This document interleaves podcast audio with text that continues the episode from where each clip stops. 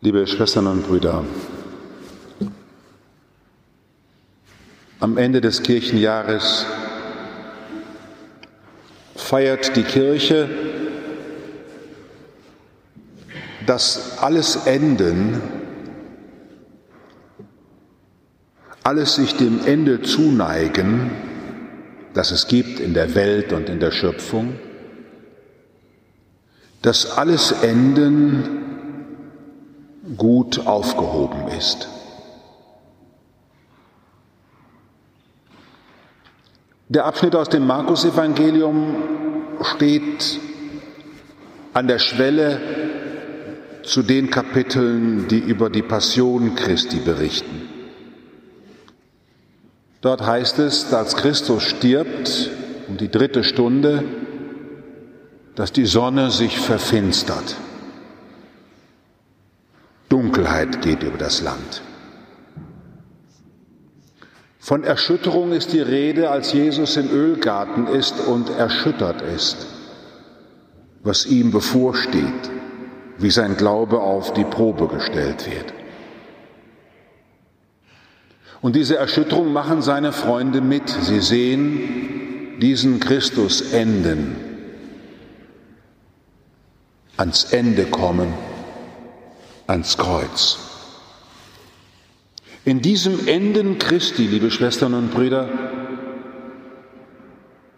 haben die Jünger glauben gelernt, dass in diesem Enden des Gottessohnes alles Enden und zu Ende gehen in dieser Welt ein Zuhause findet. Durchgearbeitet wird, durchgelitten wird. Alle Erschütterungen, die es gibt in dieser Welt, sind in der Erschütterung Jesu Christi aufgenommen und vergöttlicht worden. Der Kreuzweg, der in unserer Kirche auch zu sehen ist, wie in allen Kirchen mit seinem Roten, des Farbe des, des Blutes und der Liebe, und mit dem Gold, was da durchscheint, weil es der Gottessohn ist, der durch das Blutbad wartet, zeugt davon, wie viele andere Zeugnisse, dass Christen von Anfang an glauben konnten, erst in ganz kleiner Minderheitenzahl und dann immer mehr, dass Gott in Jesus Christus den gesandt hat, der die Welt zu Ende führen wird. Und dass sich ihm anzuvertrauen ein großes Glück ist. Wer sich Christus anvertraut, vertraut sich der großen Linie an, vom Geborenwerden zum Enden und Wiederauferstehen. Dann wird man den Menschensohn in Wolken kommen sehen mit großer Kraft und Herrlichkeit. Die Jünger haben Christus in seiner Auferstehung in großer Macht und Herrlichkeit gesehen. Wie er aufersteht und beginnt alles an sich zu ziehen. Und die Jünger sind ausgesandt, wie es hier im Text heißt, er wird die Engel aussenden und die von ihm Auserwählten aus allen vier Windrichtungen zusammenführen. Schauen Sie sich gegenseitig an. Sie sind jetzt hier zusammengeführt. Ich fordere ja immer mal wieder auf, gucken Sie mal nach rechts und links und fragen Sie sich mal, warum ist sie eigentlich hier? Warum ist er eigentlich da? Weil du vom Herrn selbst heute Abend hierhin geführt worden bist. Du bist mir ein Gottesbeweis. Dass Sie heute Abend hier sind, sagt mir, dass Christus lebt. Ist doch ganz einfach. Es gibt ja gar keinen anderen Grund, dass Sie hier sind, außer dass Christus lebt. Und dass Sie ihn erfahren haben. Und wir treffen uns hier, liebe Schwestern und Brüder, in einer Welt, in der ständig Zusammenbruch dran ist. Das große Corona-Gericht, das jetzt über die Welt hereinbricht. Keiner kann sagen, wer als nächster dran ist und dahin gerafft wird auf den Intensivstationen. Es ist nicht, noch nicht so schlimm wie vor 500 Jahren, als die Pest die Menschen am Wegrand dahinraffte, sichtbar. Das große Gericht.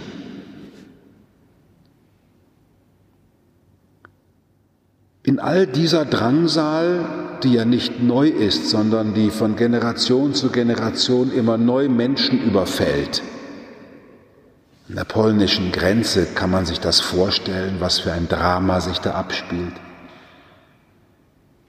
In Afghanistan, wo Frauen wieder in die Wohnungen gesteckt werden, mit Schleiern versehen, von der Universität entfernt. All dieses Drama, wo Zusammenbruch dran ist und Menschen um ihre Würde gebracht werden oder zumindest um das, was ihre Würde zum Ausdruck bringen würde, in all diesem Untergang und Zusammenbrechen sehen Christen sich neu wieder ereignen, den Kreuzweg Christi und können darin Auferstehung glauben. Die Gründerin dieser Liebfrauenkirche hat für ihren Mann diese Kirche gebaut, das ist das Grabmal Wiegand von Warnebach. Sie sehen, wie er da dargestellt ist als Auferstandener. So.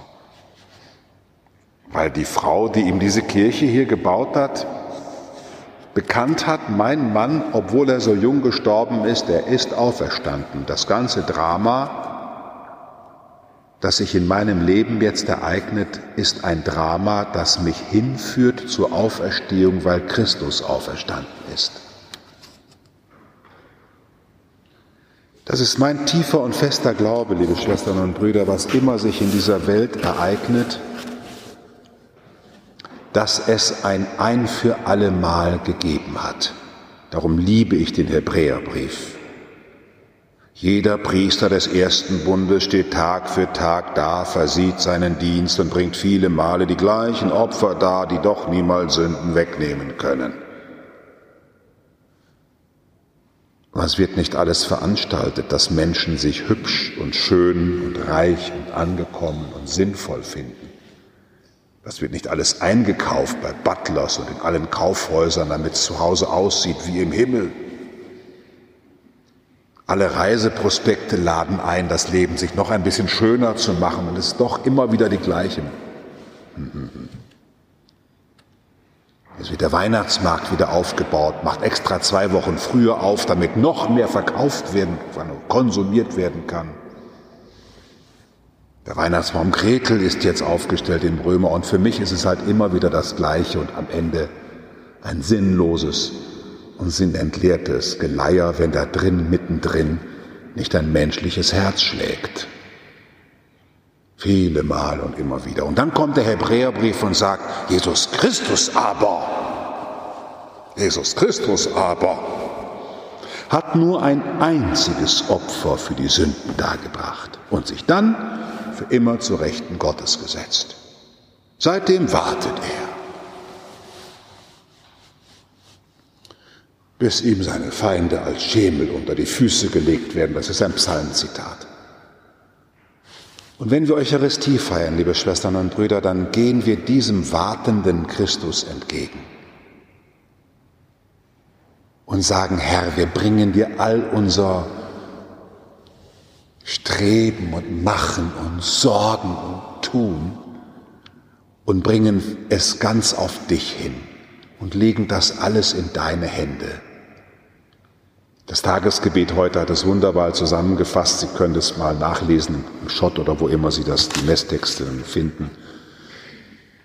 Gott, du bist der Urheber alles Guten. Gib, dass wir frei werden, wenn wir uns deinem Willen unterwerfen. Hm? Dann haben wir Freiheit. Dass wir frei werden, wenn wir uns, wenn wir diesen Blick auf deinen Willen haben, dann sind wir frei weil wir uns in allem und jedem fragen, was willst du uns nur damit sagen? Interessant, dieser Tod, diese Krankheit, diese Arbeitslosigkeit, diese Corona-Krise, dieses furchtbare Flüchtlingselend. Was willst du uns nur damit sagen? Gib, dass wir frei werden, wenn wir uns deinem Willen unterwerfen. Dass wir die vollkommene Freude finden, die werden wir finden, wenn wir in deinem Dienst treu bleiben. Das ist der zweite Teil des Tagesgebetes heute gewesen. Dass wir die vollkommene Freude finden. Alle Leute wollen Spaß haben, Freude, Jux und Dollerei. Und wir kommen zusammen und bitten Gott, dass wir die vollkommene Freude finden. Die werden wir finden. Zeig uns das. Wenn wir in deinem Dienst treu bleiben. Einfach auf Kurs bleiben. Einfach auf Kurs bleiben. Also liebe Schwestern und Brüder, ja, es gibt Not, es gibt Zusammenbruch, es gibt fürchterliche Prüfungen, die bricht über diese Welt herein und sie will nicht enden. Die vierte Welle überrollt uns gerade. Es will einfach nicht aufhören und in all dem standhaft bleiben. Sehen, dass am Ende alles in das Ende Christi hineinläuft und dann bei ihm gut aufgehoben ist und aufgehoben wird. So lasst uns neu zum Herrn unsere Zuflucht nehmen. Wie hat, wie hat der Psalmist heute gesungen? Behüte mich, Gott, behüte mich, denn ich vertraue auf dich. Mein ganzes Glück bist du allein.